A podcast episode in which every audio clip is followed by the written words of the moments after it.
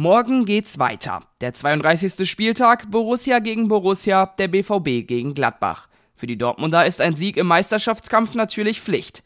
Welche Aufgabe sie erwarten wird und was Edin Terzic zur Partie sagt, darüber sprechen wir jetzt hier bei BVB Kompakt. Außerdem geht es unter anderem um den Designer des neuen Heimtrikots. Mein Name ist Theo Steinbach und wir legen direkt los.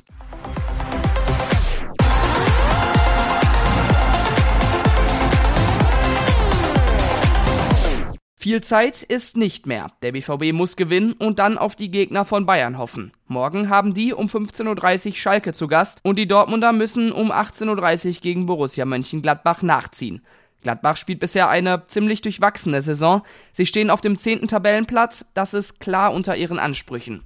Trotzdem haben sie viel Potenzial, findet Edin Terzic. Eine fußballerisch starke Mannschaft, die sowohl eine absolute Ruhe am Ball hat, ähm, sehr viel Ballbesitz haben möchte, alle Dinge im, im Spiel versucht spielerisch zu lösen und dann gepaart mit einer unglaublichen Geschwindigkeit am Flügel und auch Physis. Das Hinspiel haben die Gladbacher mit 4 zu 2 gewonnen. Das sollte der BVB morgen verhindern.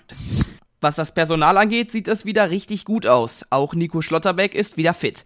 Deshalb wird der Konkurrenzkampf in der Innenverteidigung wieder angeheizt, denn Hummels und Süler haben es in den letzten Wochen richtig gut gemacht.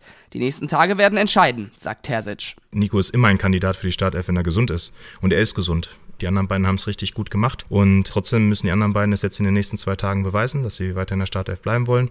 Und Nico muss die beiden in den nächsten beiden Tagen noch herausfordern und dann werden wir eine Entscheidung treffen. Aber das ist ein Luxusproblem und ein Konkurrenzkampf in der Defensive wird dem BVB im Saisonendspurt bestimmt richtig gut tun. Über das BVB-Trikot der neuen Saison haben wir ja gestern schon gesprochen. Es ist der Gewinner des Wettbewerbs Design Dat Ding. Designer ist Timo Ronge aus Mahl. Er arbeitet als Mediengestalter für Digital und Print und ist seit 2010 BVB-Fan. Ich habe mitgemacht, weil ich es vom BVB so cool fand, dass sie die Fans mit ins Boot nehmen, sagt er.